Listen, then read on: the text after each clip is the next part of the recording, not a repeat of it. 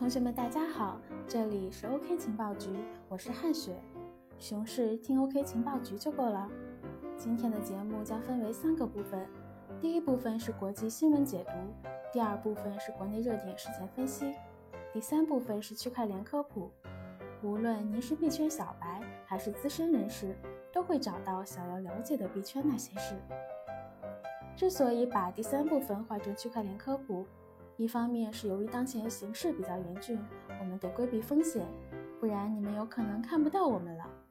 另一方面，熊市大家正好学习一下，也希望我们的音频可以给您带来美好的时光。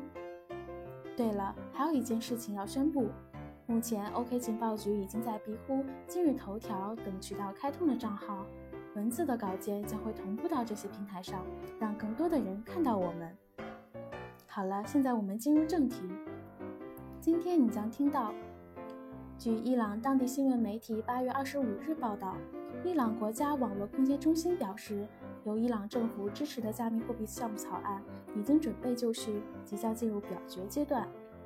根据这篇文章的报道，这份国家数字货币项目是根据伊朗总统哈桑·鲁哈尼的指示制定的。伊朗最高网络空间委员会人员向当地新闻社表示。伊朗网络空间主管部门正在积极推行引入国家加密货币的想法。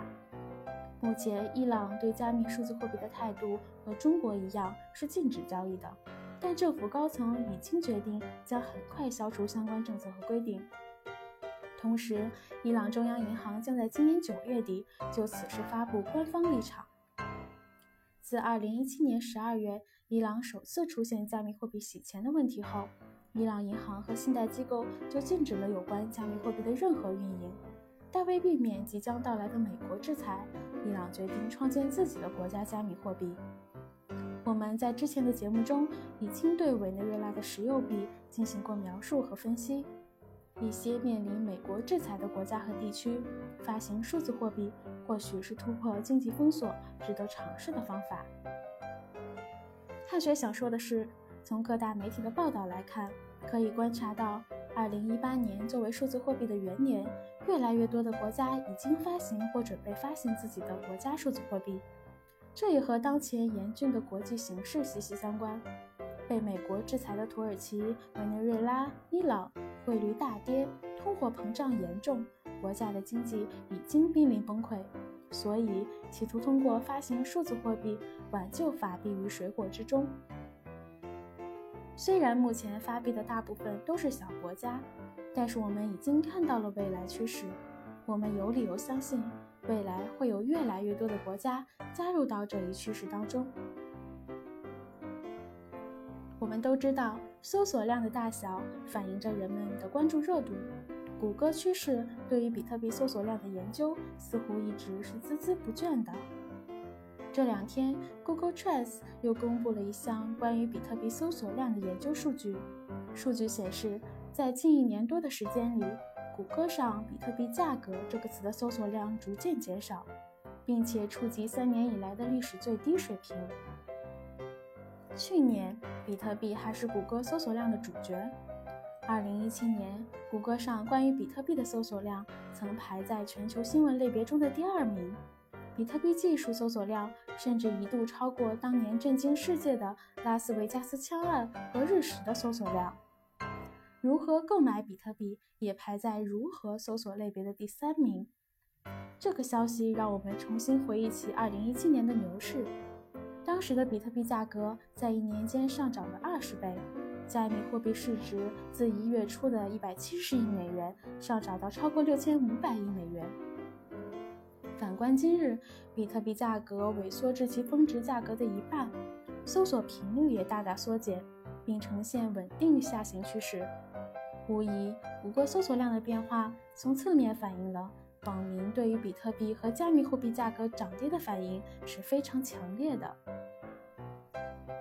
无独有偶，就在谷歌公布比特币搜索量研究数据的同时，美国经济研究院也发布了一项研究。研究称，谷歌搜索可以预测比特币价格的上涨。平均而言，关键字搜索的单一标准差增加会导致价格上涨百分之二点七五。推特帖子数量的标准差增加将会导致比特币价格上涨百分之二点五。一位市场研究公司的联合创始人表示，比特币搜索量的下滑将来可能影响到比特币的价格。这位创始人说：“我们利用谷歌趋势来追踪比特币搜索量，以此作为潜在买家的统计依据。将来比特币要再次赢得全球关注，需要有新的动力。”碳水认为，谷歌搜索量下滑能够影响比特币价格这一观点，实在是有些言过其实。纵观比特币这些年来面临的熊市，我们发现，在不同的历史条件下，导致币价下跌的因素也是不一样的。第一次熊市爆发的时间在2011年6月到2011年11月，比特币价格从30美金跌到2美金，跌幅超93%。这一次的暴跌主要与2011年6月19日全球最大比特币交易平台门头沟受到黑客攻击有关。第二次熊市的爆发在2013年12月到2015年的一月，比特币价格从1166美金跌至170美金，跌幅超85%。这次暴跌的原因与2013年12月5日。中央五部委发布的关于防范比特币风险的通知有很大的关系。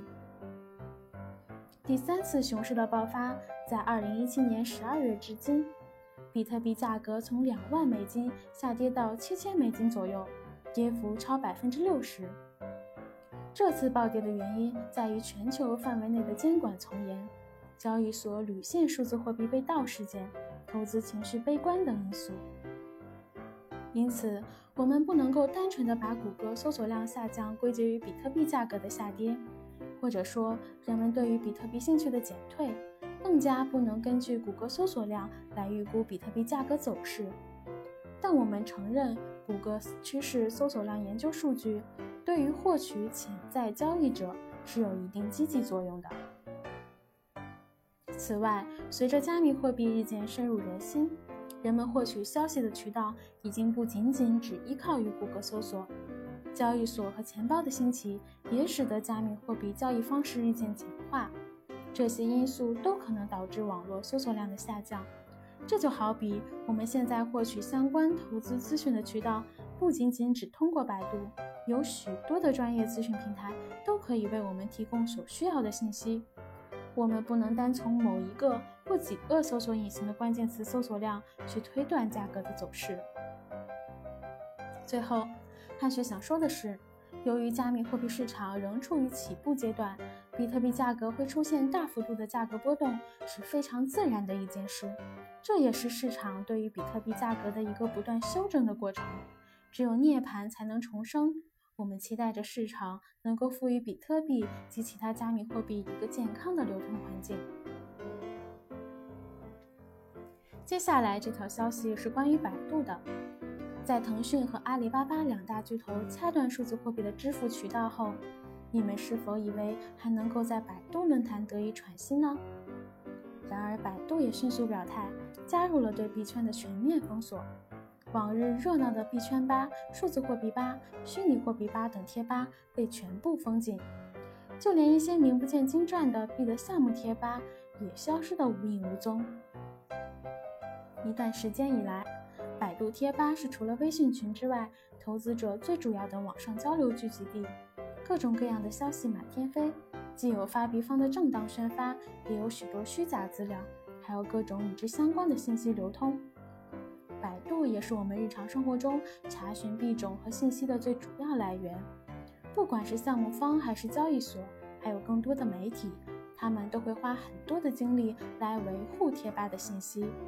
由于许多官方的运营人员参加，吸引了很多朋友参与讨论。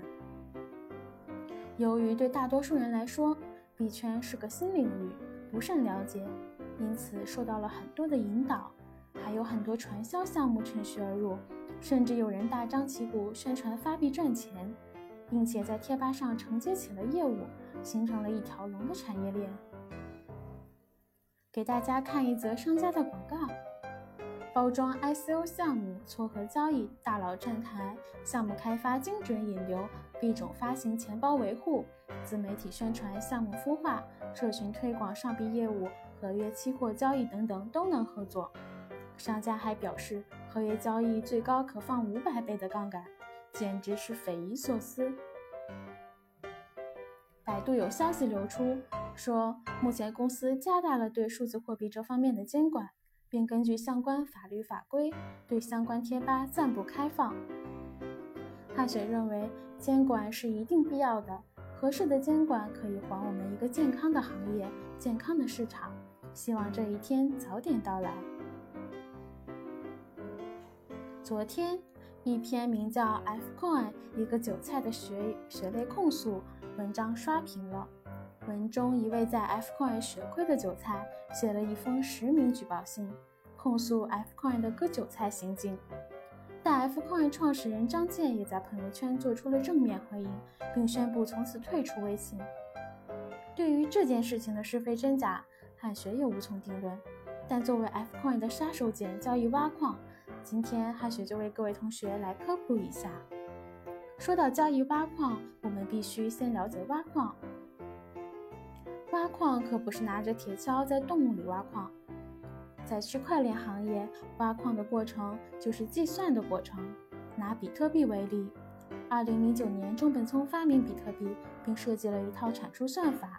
想要获得比特币，就必须加入比特币网络，用电脑去计算这种算法。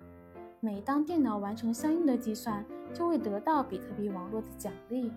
就这样，比特币被不断的计算出来。在比特币代码刚被写出来时，一台普通的电脑一天可以挖很多比特币，但随着参与的矿工越来越多，挖矿难度越来越大，对挖矿设备的要求也越来越高。目前，一般的电脑已经挖不出比特币，挖矿需要专门的设备，也就是矿机。矿机具备很强的算力，但也极其的消耗电力，因此现在挖比特币的成本非常高。比特币的算法。采用的是工作量证明，顾名思义就是一份证明，用于确认矿工做过一定量的工作。简单来说，就是用来证明矿工参与记录交易账本所做的工作量。通过工作量证明机制，有效地保证了比特币系统的稳定，避免系统受到攻击。除了比特币需要挖矿获得之外，以太坊、莱特币等数字区块链货币也需要挖矿获得。二零一八年，挖矿产业规模已达到数百亿美金，俨然成为区块链领域最先落地的应用。丰厚的收益催生出功能强大的矿机和更加高效的挖矿方式。我们应该意识到，对比特币网络而言，挖矿不仅仅是为了发币，更是维持比特币系统运行的基础。挖矿是计算机形成的共识机制，而不是项目方为聚拢人气的伪共识。今年六月份，加密货币交易所 Fcoin 推出交易挖矿的模式，在短时间内，平台的交易量跃居全球第一，甚至超过第二名到第七名的总和，瞬间引爆了交易所之间的大战。那么问题来了，什么是交易挖矿？交易挖矿为什么会有这么大的影响？交易挖矿实际上是一种基于平台币的个人交易手续费返还机制。严格的说，在 Fcoin 成立之前就已经有类似的玩法，比如 DragonX，此前就有拿出一定比例手续费收入返还给平台币持有者的机制。Fcoin 的交易挖矿则进行了重新包装，仿照比特币挖矿的分配规则。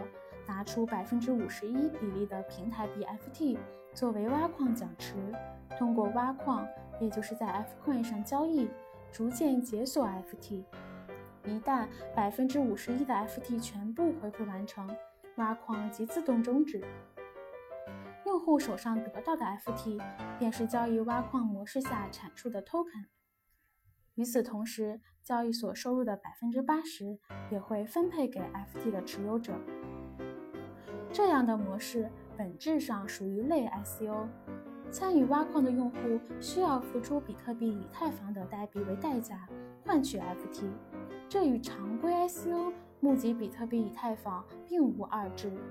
不得不说，Fcoin 在机制模式上的创新，使它快速成为了市场的焦点，并取得了空前的成功。这是通过一般的 ICO 难以实现的。开始的模式让矿工疯狂入场，囤积了大量的 FT，导致市场价值飙升。FT 不是市场的避风港，在逆势坚持了一周后，终于透露出自己的本质。在矿工大量的挤兑中，价格也支撑不住了，开启了暴跌模式。后面的故事大家就都知道啦。FT 的价格从八元跌至两毛。现在汉雪从价格的角度总结一下 Fcoin 交易及挖矿模式存在的问题：一，FT 为积分制币种，并放完全零成本。FT 是基于平台发行的通证积分。无任何成本，可以短暂的理解成一个资金盘。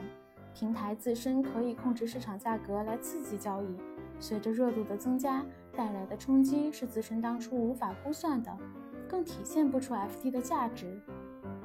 二，市场尚不完善，对于传统金融认知不足。大量传统交易者进场后，用传统的交易刷单来争取 FT 和其他衍生品。等待第二天快照后快速卖出，只是为了简简单单的交易赚钱。吃亏的是 FT 的真正支持者，让他们失去了信心。当真正的客户留不住，套利者随着 FT 的价格贬值，影响了自己的付出，也随之离去。三，玩法不是从一而终，当平台控制不住真正的风险时，选择更改玩法。